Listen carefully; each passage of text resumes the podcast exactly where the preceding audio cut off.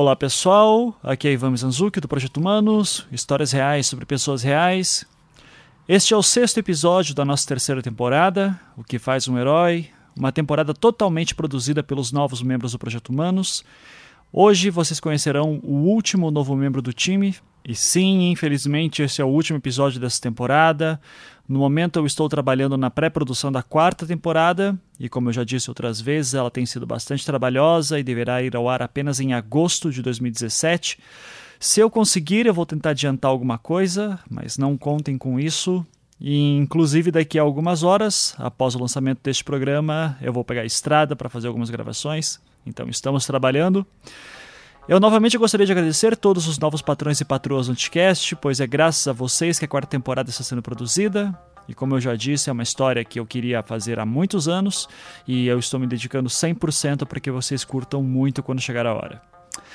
Até lá, eu não descartaria a possibilidade de volte e meia aparecer algum episódio ou outro aqui no feed, produzido pelos novos colaboradores, então fiquem sempre de olho. E se você ainda não é patrão ou patroa e gostaria de nos ajudar, acesse anticast.com.br barra seja patrão e contribua com o que você puder. Sua ajuda será muito bem-vinda e eu ficarei muito, muito agradecido. Principalmente saber que existe tanta gente disposta a me ajudar a contar essas histórias, às vezes tão loucas, às vezes tão humanas, muitas vezes as duas coisas. E de verdade, muito obrigado a todos vocês. Vamos à história de hoje.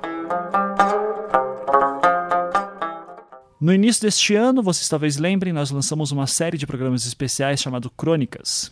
Eram mini histórias produzidas pelos interessados em ajudar no Projeto Humanos e todos os seis novos participantes que nos ajudaram a fazer essa temporada aqui vieram daquela fase e aguentaram até o final. E dentre tantas crônicas maravilhosas, houve uma que vocês ouvintes gostaram muito aquela que foi produzida por Diogo Braga, do podcast Diário do Menestrel, sobre o cachorro que conheceu durante sua infância e também sobre o dia que descobriu que seu pai estava doente. De certa forma, a história que vocês ouvirão a seguir é uma continuação dela e é um faroeste.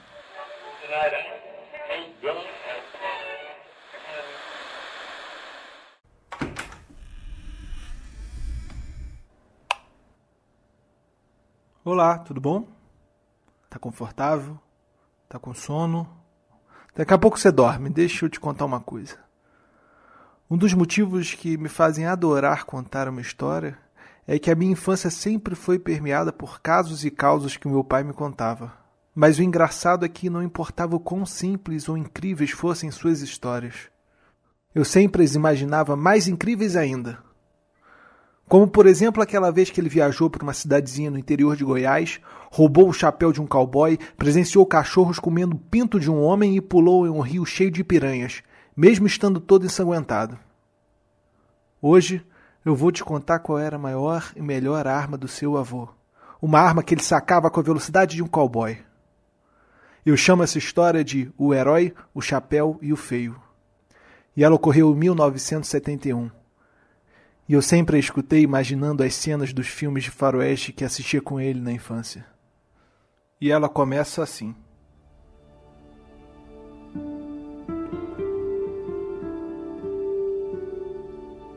A história do chapéu é uma história simples, boba até.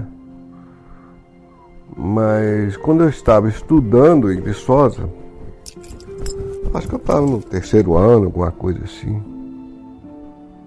Não, foi antes, acho que foi no primeiro ano. O meu tio, tio Luiz, ele era funcionário de uma instituição chamada CONDEP, Conselho Nacional de Desenvolvimento da Pecuária, em Goiânia, com sede em Goiânia. Eu fui lá para fazer um estágio com ele. Fiquei lá um mês. E logo depois desse estágio, é, eu encontrei lá, na cidade de de carro, um conhecido nosso em Rio Branco, chamado Luiz Carlos Costa. Parei do doutor Laerte, tudo, Soares, já falecido. E aí, é, só sei que é uma cidade, pô, naquela época era cidade de faroeste, né? Todo mundo andava armado. Os caras tinham um amigo muito gozado. Era um amigo inseparável desde a infância, chamado Nissor, também já falecido. Encontramos lá com o Nissor e eu fiquei lá uma semana na casa do Luiz Carlos. E um belo dia, é, jovem, meio irresponsável, né? Eu devia ter uns 21 anos por aí. Eu saí com o Luiz Carlos na cidade, o Luiz Carlos era advogado na cidade. Então, num bar, e ele virou para mim e falou: Eu quero ver se você tem coragem mesmo. Tá vendo aquele cara lá? Pois é, aquele cara é o cara mais bravo aqui da cidade. Todo mundo caga de medo dele. A coisa que o cara tem mais raiva que se faça com ele é colocar a mão no chapéu dele. Então quero ver se você tem coragem de chegar lá, tirar o chapéu da cabeça dele e sair. Eu falei, isso é para agora. E o forasteiro, recém-chegado, em uma cidade sem lei onde a vida se resume a uma puxada de gatilho, enxergou a oportunidade de se impor como alguém que não se deve mexer. Era uma questão de sobrevivência. Agir antes para não ter problemas depois. E ele, desarmado, rangia os dentes de medo, mas por fora tentava manter uma aparência de durão. Girou os calcanhares e, olhando fixamente para o homem barbudo e sujo e feio que estava sentado no balcão do bar, deu os primeiros passos. Um pé após o outro, ele se aproximava do homem, e quanto mais próximo ele chegava, mais a multidão no bar percebia o que estava prestes a acontecer. Ele chegou a uma distância de um braço do homem e parou. O chapéu de cowboy, bem trançado, Estava ornado com couro de uma cobra coral e se encaixava perfeitamente na cabeça do homem. Parecia ser sua única peça de roupa limpa. Então, o forasteiro cerrou os dentes, fechou a mão esquerda, se preparando para se defender de uma provável reação do homem, e estendeu a mão para o chapéu. O cara, de fato, era um cara assim, fortão e tudo. Acho acho que ele chamava Getúlio. Eu fui, peguei o chapéu do Getúlio, coloquei na cabeça e saí, fui com a outra mesa. Impressionante, o Getúlio nem piscou. Ele nem eh, emitiu assim, fez nenhuma reação.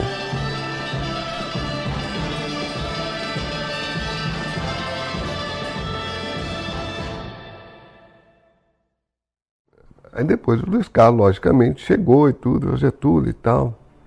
E eu fiquei sabendo que os caras tinham feito aquilo na realidade, porque esse Getúlio, eu não sei porquê, era muito amigo do Diogo, filho do Tidioguim. E quando o Getúlio soube que eu era parente, era primo do Diogo, aí ele praticamente me adotou na cidade. E me chamou para ir no sítio dele.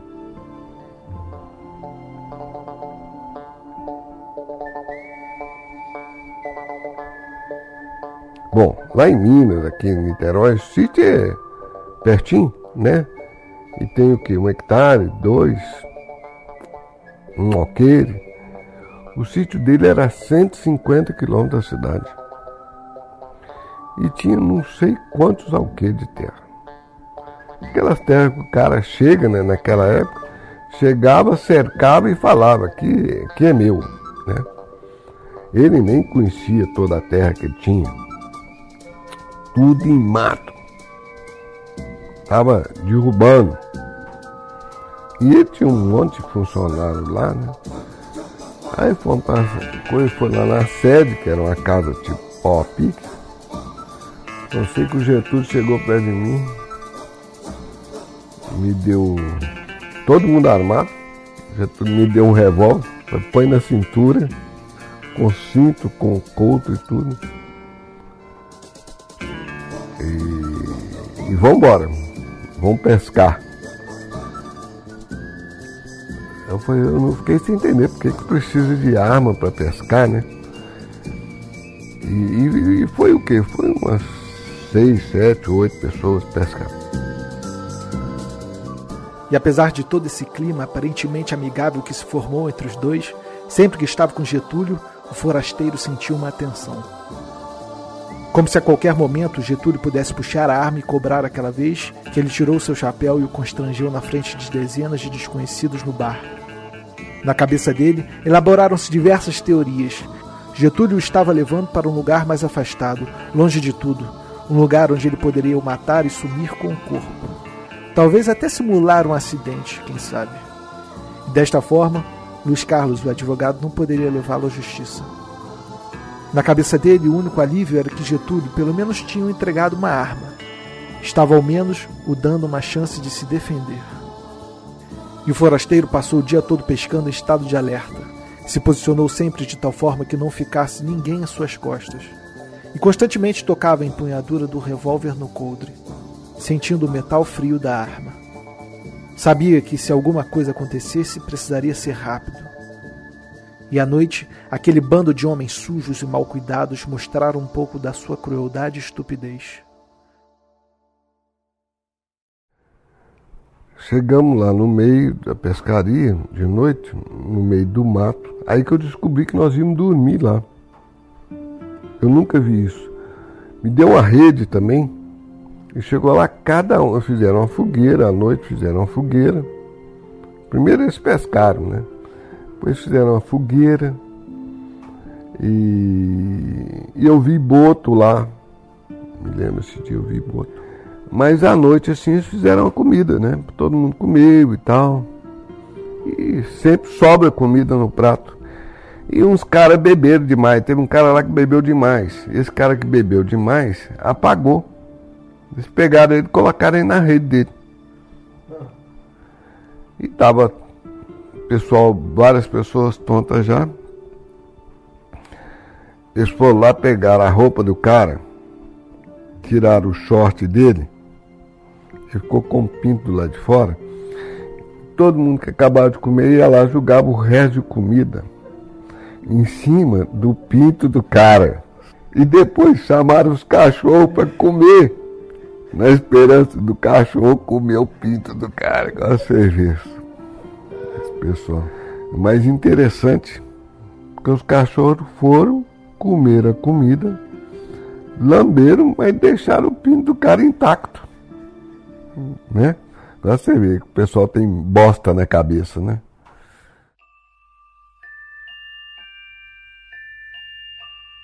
E ele se manteve sóbrio e alerta aquela noite. E ficou horrorizado que, por motivo nenhum, talvez algumas gargalhadas, eles assumiram o risco de fazer o pinto de um homem virar comida de cachorro. E no dia seguinte, passada uma madrugada de sono leve e inconstante, por algum motivo a pesca não era mais interessante. Então Getúlio chamou para caçar. E ele imaginou que seria a oportunidade perfeita para se fazer uma tocaia para ele. Rio Crixá, que era afluente do Rio Araguaia. O Rio Crixá passava dentro da propriedade desse cara. E esse cara, uma hora nós saímos. Eu, ele, mais duas pessoas. Depois nós nos dividimos, duas pessoas foram para um lado e para caçar. Todo mundo armado. Só sei que eu e ele, o dono da fazenda, nós nos perdemos na fazenda. Eu me lembro que uma hora eu encostei a mão numa árvore. Aí eu, eu senti muita dor. Veio uma formiga pequenininha, vermelha, que pulou, na, pegou na minha mão assim, me beliscou. Nossa, minha mão ficou toda vermelha. E essa altura nós já estávamos assim, já arranhado até, saindo sangue em alguns lugares.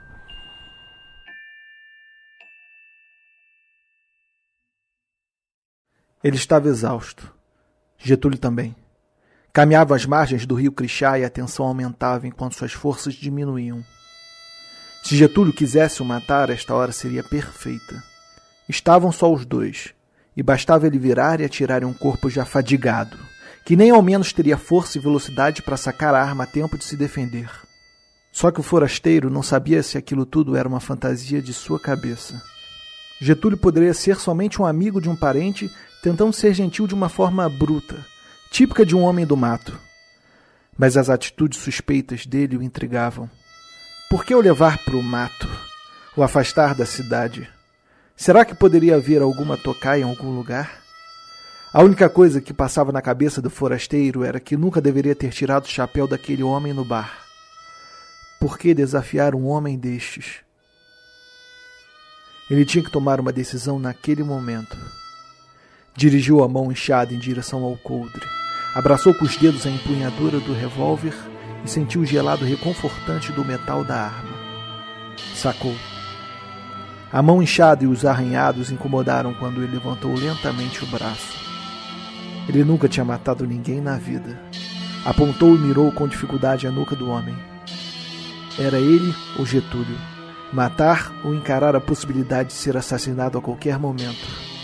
Mas estava fazendo errado. Tinha que fazer Getúlio virar e dar a ele a oportunidade de se defender. Colocou novamente a arma no coldre. Getúlio! chamou. O homem virou e o encarou. Os olhares semicerrados se encontraram e ficaram por alguns segundos se estudando.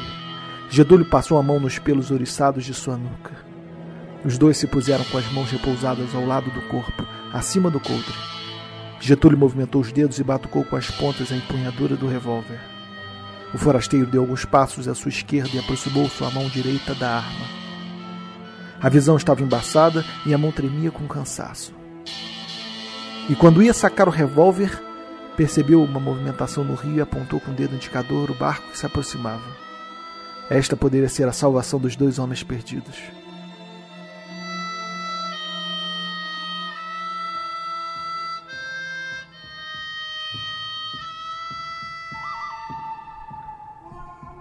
E até que nós vimos um, um, cara passando de barco no meio do rio. Aí nós chamamos o cara, o cara se aproximou das margens. Mas nós com medo, por causa nós estávamos assim meio de um barranco, nós tínhamos que pular um rio cheio de piranha e a gente com sangue, né? Aí o cara virou só, assim, vocês pulam aqui, imediatamente vocês entram na canoa e puxam vocês. E assim nós fizemos. Eu pulei primeiro e depois ele pulou. Aí o cara da canoa levou a gente até onde nós estávamos. No final da viagem, o forasteiro e Getúlio ficaram muito amigos. E no fim das contas, Getúlio era só um amigo de um parente tentando ser gentil da forma bruta típica de um homem do mato. E ele o explicou por que não fez nada quando o Diogo tirou seu chapéu daquele dia no bar. Depois eu fiquei amigo do Getúlio. Ele me explicou, falou assim, Diogo, eu não fiz nada porque você era porque eu pensei que você fosse maluco, você, você fosse doido. Né? Então, eu não fiz nada por causa disso. Pessoa que não estava em sã consciência. A verdade é que meu pai era jovem e imprudente naquela época. E por isso ele tirou o chapéu de Getúlio aquele dia no bar. Mas provavelmente ele sabia que nada iria acontecer, pois estava bem armado. E a sua maior arma era o carisma. Não uma pistola ou a personalidade sisuda de um cowboy. Quando menos você esperava, ele já sacava uma piadinha e te quebrava.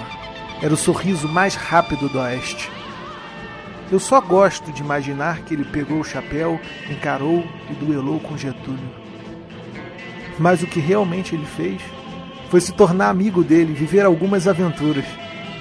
Cinco minutos Cinco minutos de bate-papo com ele eram suficientes para você se tornar seu amigo. Talvez até menos.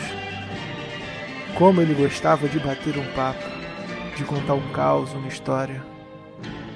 E eu fui um privilegiado. Escutei e escutei essa história diversas vezes durante a minha infância. Tenho ela na minha cabeça como se fosse muito mais impressionante do que realmente talvez seja. Para ele, sempre foi apenas uma história simples e boba para mim, é a melhor história do mundo. Mas no campo onde a ficção se mistura com a realidade, o fato é que as histórias não são boas, ruins ou feias, verdadeiras ou falsas.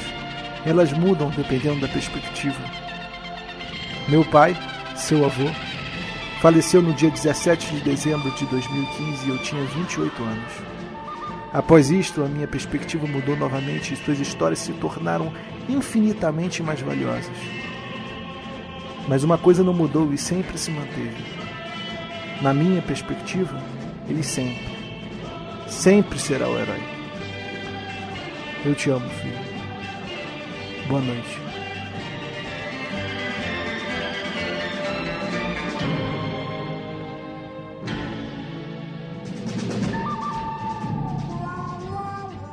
Diogo Braga é um arquiteto carioca de alma mineira, aspirante a escritor e um apaixonado por storytelling.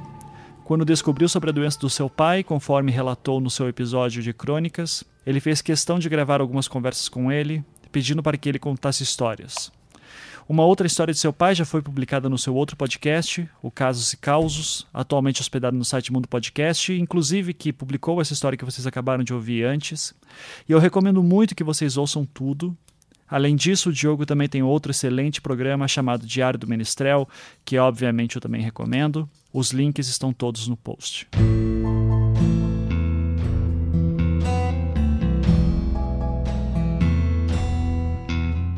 E chegamos ao fim de mais uma temporada do Projeto Humanos. Esperamos que tenham gostado e que nos aguardem ansiosos pela próxima. Lembrando que ela só será possível graças à ajuda dos patrões e patroas do Anticast e que se você gosta do nosso trabalho e gostaria de ajudar com a quantia que puder, acesse anticast.com.br barra seja patrão, onde há várias opções e todas as instruções. Nos vemos na próxima temporada. Até lá!